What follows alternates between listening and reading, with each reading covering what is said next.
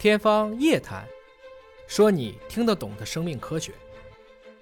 高科技领域是不存在弯道超车的，要不换厂，要不转道，不可能说科学你都不做，我产业上去摘果子。同样的，上世纪最后一次，也就是三大科学工程的最后一个人类基因组计划，它催生了碳基解码的极致工具测序仪。今天就只有美国和中国。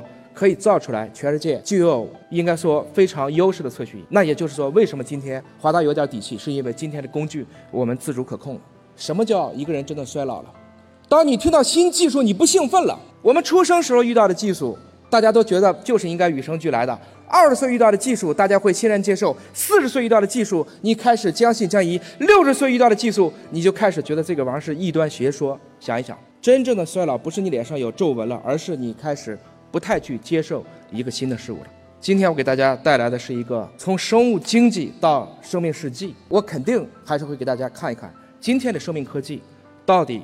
已经怎么样？大家呢，在过去都比较熟悉的就是 IT 的发展。一九四六年的第一台阿尼亚克，到服务器，到小型机，到服务器，到笔记本电脑。我们的通信从一 G、二 G、三 G、四 G、五 G 到星链到六 G。我们的媒体形态从报纸、广播电视、数字电视，再到今天的 AR、VR 元宇宙，这是大家都知道。但是我特别想说，我们可能都忽略了 BT 的进步，生命科学。其实双螺旋的发现，中心法则的提出，高通量测序方法到。全世界做一个人，到今天每个人都能做一个人。这个 BT 的进步和 IT 的进步几乎是同步的呀。上个世纪又有三个大的科学工程：一九四五年的曼哈顿原子弹计划，一九六九年的阿波罗登月计划。他们带来的是我们今天讨论的硅基加工的极致的工具——光刻机。光刻机是什么？做芯片的。芯片是什么？大规模的集成电路的核心的这么一个东西。大规模集成电路之前是什么？是集成电路。集成电路以前是什么？是晶体管。晶体管前是什么？是电子管。为什么要有电子管？因为我要造计算机。所以中国在电子管、晶体管的时候就没跟上。